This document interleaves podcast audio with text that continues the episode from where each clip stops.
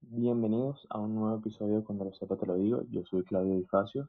En esta oportunidad me encuentro con Ricardo Martínez en Madrid. Hola. Y en este episodio vamos a hablar un poco sobre el deepfake. Este tema se nos ocurrió después de haber escuchado unos podcasts sobre lo que es el deepfake y qué, qué hace y de qué se trata, todos recomendados por el señor Ricardo Martínez, el experto en escoger los temas del podcast. Y, y bueno, yo te voy a dar el paso a ti, Ricardo, para que expliques un poquito qué es el deepfake y por qué quisimos hablar un poco de él. Bueno, eh, primero el, el podcast que, que mencionas, que es eh, 20,000 Hertz, es muy cool porque es solo de sonido y pues trata varios temas, entre ellos este. Es de la gente de TED, ¿no? Sí, sí, sí, es de la gente de TED. Empezaron fuera y después como que los compraron o se unieron o algo así. En verdad el, el tipo, el presentador, eh, es un obseso por el, por el audio, entonces pues tiene eso, tiene cosas así súper, súper cooles. Pero bueno, Increíble. entramos en materia. Eh, el deepfake, que bueno, que, que creo que todos lo conocemos, ¿no? O sea, todos sabemos más o menos eh, qué es, sobre todo en videos y todo lo que estuvo suscitando eso en, sobre todo en 2016. Explícalo un poquito para la gente que no sepa qué es. Pues para la gente que no sabe qué es, eh, a ver, tampoco es que yo soy el erudito computacional de que sabe todo, pero bueno, la idea básica, la idea básica es que tú puedes, tanto en video como en audio, crear un modelo digital por, por inteligencia artificial de una persona. Entonces, tú agarras un, por ejemplo, personajes públicos como, como hemos visto desde las elecciones de, del 2016 en Estados Unidos, o sea, personajes públicos que tienen entrevistas, como por ejemplo Trump que tenía pues su programa y tantos años de, de audio y de video que, que existen de él y lo ingresas por, por código, por usando Python y usando pues una, hay, un- hay una serie de empresas que, que se dedican a, a esto, que una Ujú. es Tacotron, que la, la- o sea, era una startup que, que estaba apoyando Google, o sea, trabajaban con, con una tecnología que fueron desarrollando y ya tienen como un Tacotron 2, que es como el más avanzado y con el que están trabajando ahorita. Entonces, básicamente es eso, o sea, tú metes como que toda esta data, toda esta información y de ahí puedes sacar a la persona en cuestión diciendo y sobre todo viéndolo eh, lo que tú quieras.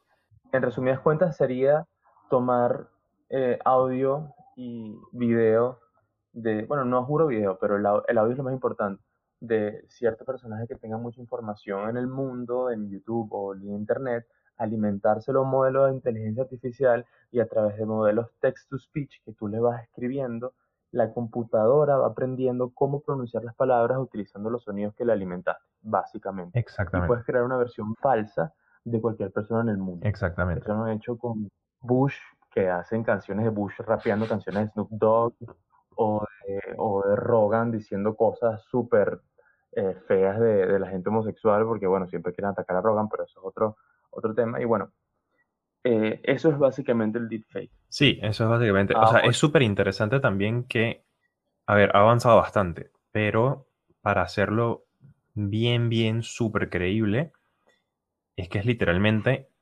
entrenar el, el modelo como si fuese un niño.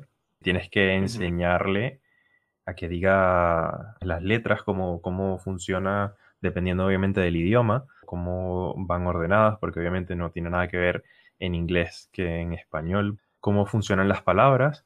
Y después de que puede decir palabras, pues puede empezar a decir frases y después oraciones enteras y así. Adaptarlo a la entonación y la cadencia de esa persona en su forma de hablar. Exacto. Ahora, el deepfake, ¿para qué se usa? ¿Para qué se está usando actualmente? Bueno, actualmente eh, mucha gente lo usa para, para divertirse, básicamente. Hay millones de, de Parodias. parodias que se han hecho, como la que estabas diciendo de Bush, por ejemplo, pues cantando rap y cosas y, y, ¿sabes? son súper graciosas. En el, en el podcast este, por ejemplo, hacen un ejemplo de, de Bush en que lo ponen a decir como si no reconociese Texas. Hay una controversia eh, bastante reciente que, por ejemplo, se estaba citada en bastantes artículos, pero, por ejemplo, en uno del, del Pitchfork de, en, en mayo de este año, Jay-Z intentó hacer como que una demanda por estos, por estos videos que se estaban subiendo de él, de, de una de las canciones de, de Billy Joel de eh, We Didn't Start a Fire, y ponen a, Ok. ponen a Jay-Z a cantarla, lo cual es súper gracioso porque obviamente usaron toda la data de él rapeando.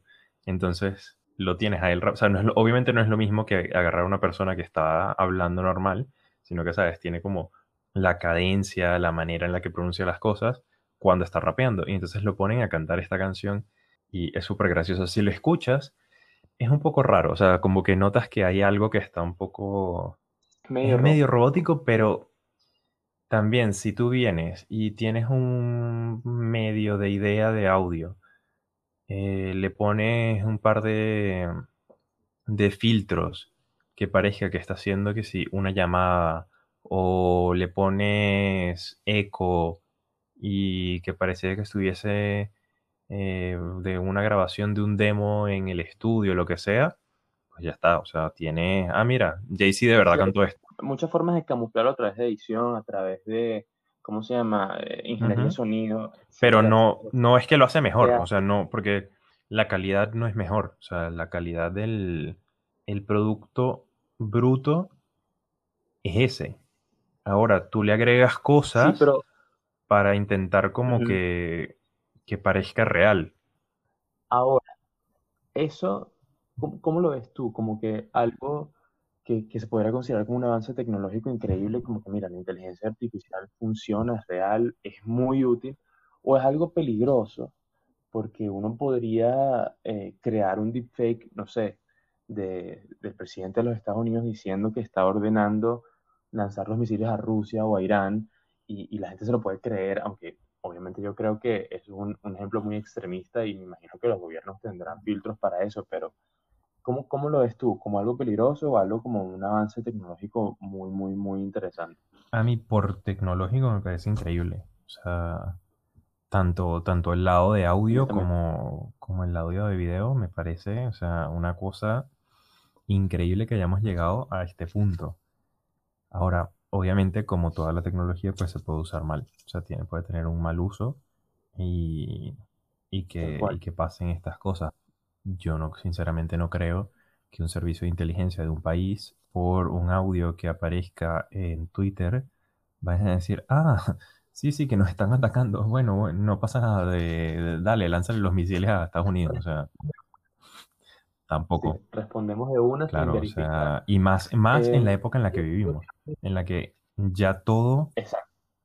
en parte, por esto y por eh, pues todas las, las fake news que se han generado, que no tienen nada que ver con el deepfake, o sea, de páginas que se crean y, y bots que se hacen con, con muchos tweets y muchas cosas, eh, todo el algoritmo de Facebook y todo esto, eh, por eso también en parte es como la fundación del, de los fake news, que no tiene nada que ver con el deepfake, ¿sabes? Como directamente, obviamente hay una relación, pero no es que el deepfake es causa de la fake news ni del escepticismo que hay en este momento.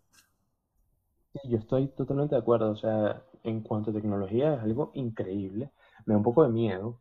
Me recuerda un poco a Elon Musk diciendo que, que la inteligencia artificial nos va a dominar y nos va a, a eliminar de- del planeta, pero sabes que Elon Un está un poco loco.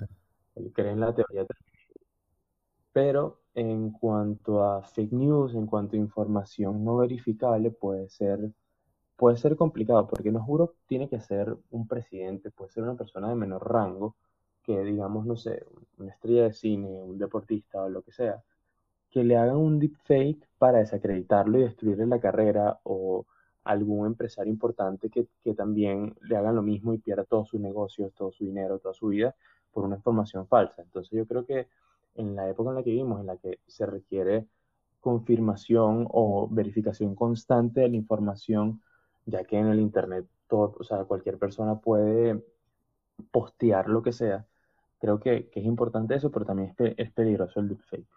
Sí, sí, sí, obviamente, obviamente. O sea, tiene, tiene sus, sus pros y sus contras.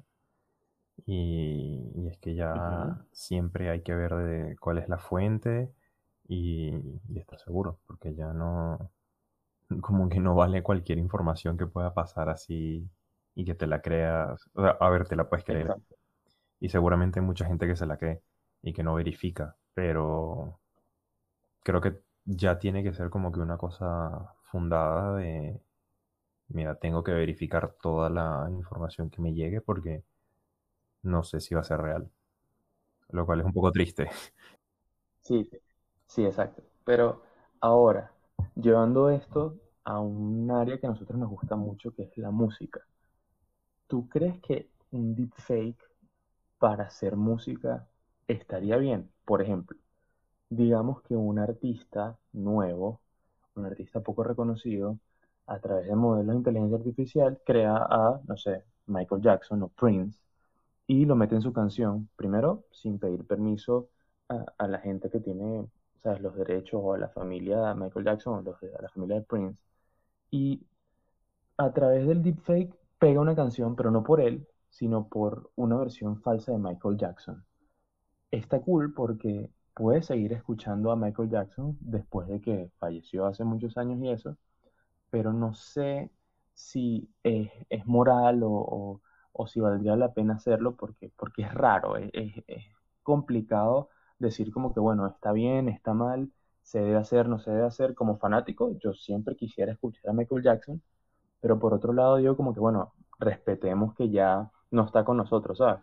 Sí, es un, es un tema complicado, porque claro, si lo ves desde el punto de, de vista pues artístico, eh, no solamente la, o sea, como que la colaboración, sino de intentar mezclar también, pues igual no va a cantar el género de Michael Jackson o de cualquier otro artista, sino, sabes, como que tiene su propio género, este, este artista eh, nuevo que, que dices, que nos inventamos, X, y, eh, sabes, como que hace una mezcla y, y- y puede crear una, una cosa nueva que, que puede ser súper interesante el tema, o sea, desde el punto de vista artístico y creativo.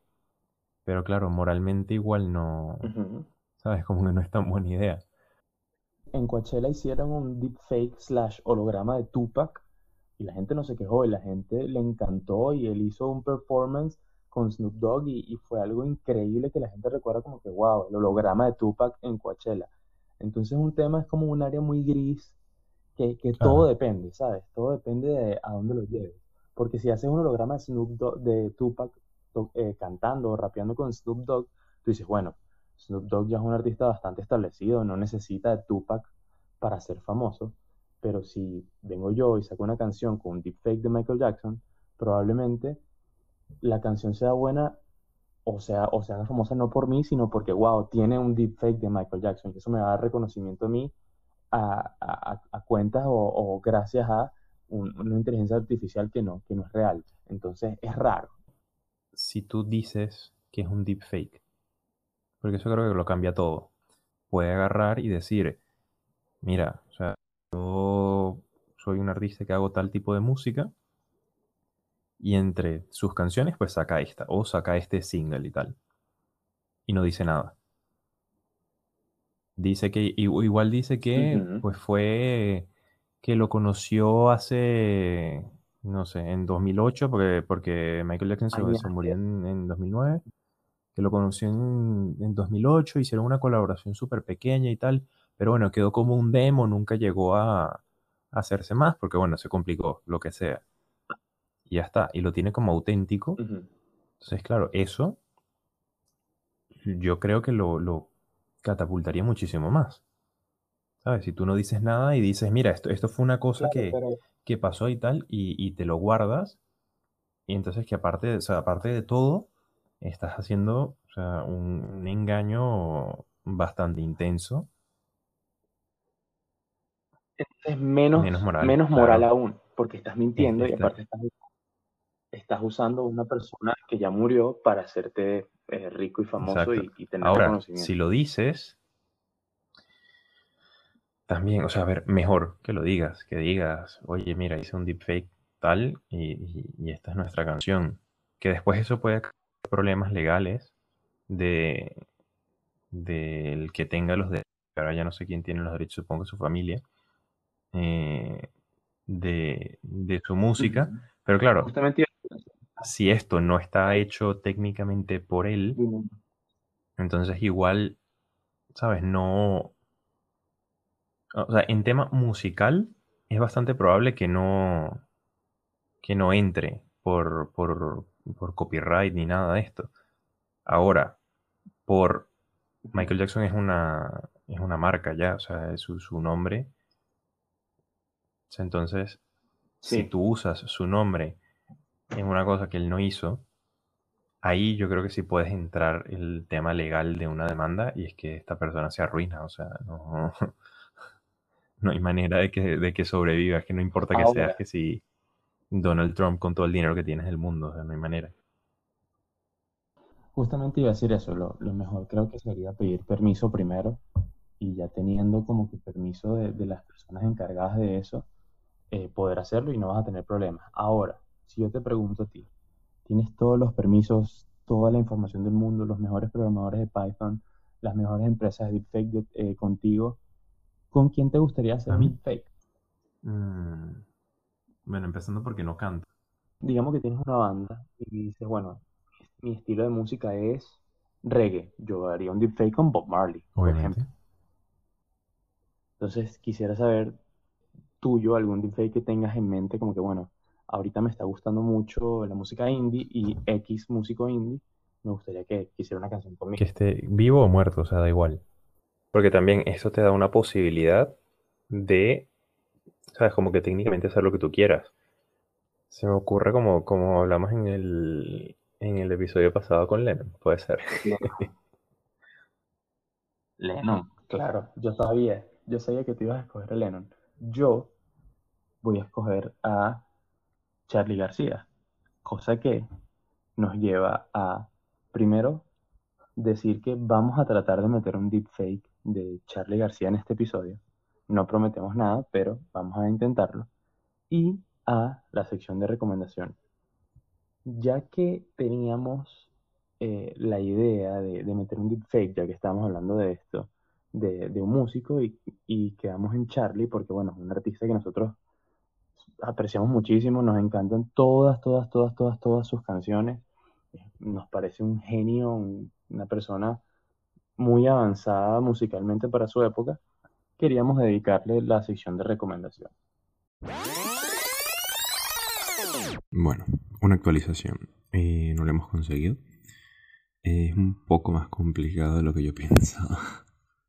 Y es que los programas de deepfake para inteligencia artificial en español son mucho más complicados que en inglés. En inglés es mucho más sencillo conseguirlo y creo que está un poco más experimentado.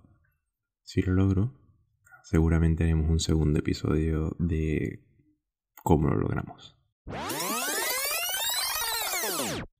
Entonces, Ricardo, ¿qué, tienes en mente o qué quisieras recomendar en esta, en esta sección? Claro, Charlie es súper complicado. O sea, Charlie, eh, yo creo que como, bueno, como me pasó con Lennon, por ejemplo, está, está difícil. O sea, tiene, tiene mucha música y muchas etapas que son diferentes con la misma esencia de él, obviamente, pero diferentes y, y cada una interesante. Em, yo diría que podría recomendar. Vamos a, vamos a recomendar dos canciones de clics modernos que aparte tengo el, tengo el vinil, entonces vamos a recomendar la primera canción, que es Nos siguen pegando abajo, muy buena canción. y em, Ojos Videotape, que es con la que cierra. Entonces, ¿sabes? Es como el inicio y el cierre es súper es súper potente ese disco. Me parece buena, buena manera de, de iniciar la sección de recomendaciones. Charlie García, su primera banda, eh, Sui Generis. Eh, voy a recomendar mm, Dime quién me lo robó, una canción que me gusta muchísimo. De La máquina hacer pájaros, voy a recomendar una canción que se llama Rock and Roll, que esa banda de Charlie es buenísima porque es de rock progresivo y, es súper extraño y súper experimental y me encanta. De Ceru Girán, los Beatles de Latinoamérica. Voy a recomendar Viernes 3 AM, una canción muy triste, pero con unos arreglos y una letra fantástica. Y de su música solista, Difícil Decisión, estoy entre una canción del disco de Parte de la Religión u otra de Clicks Modernos. Creo que me voy a inclinar por la de Clicks Modernos, que es Los Dinosaurios. Sí. Una canción. Creo que es la canción más famosa de él y la que más vale la pena recomendar para la gente que nunca lo ha escuchado, que empiecen como por ahí. Porque es que una vez que entras en Charlie ya no hay salida, o sea, eso...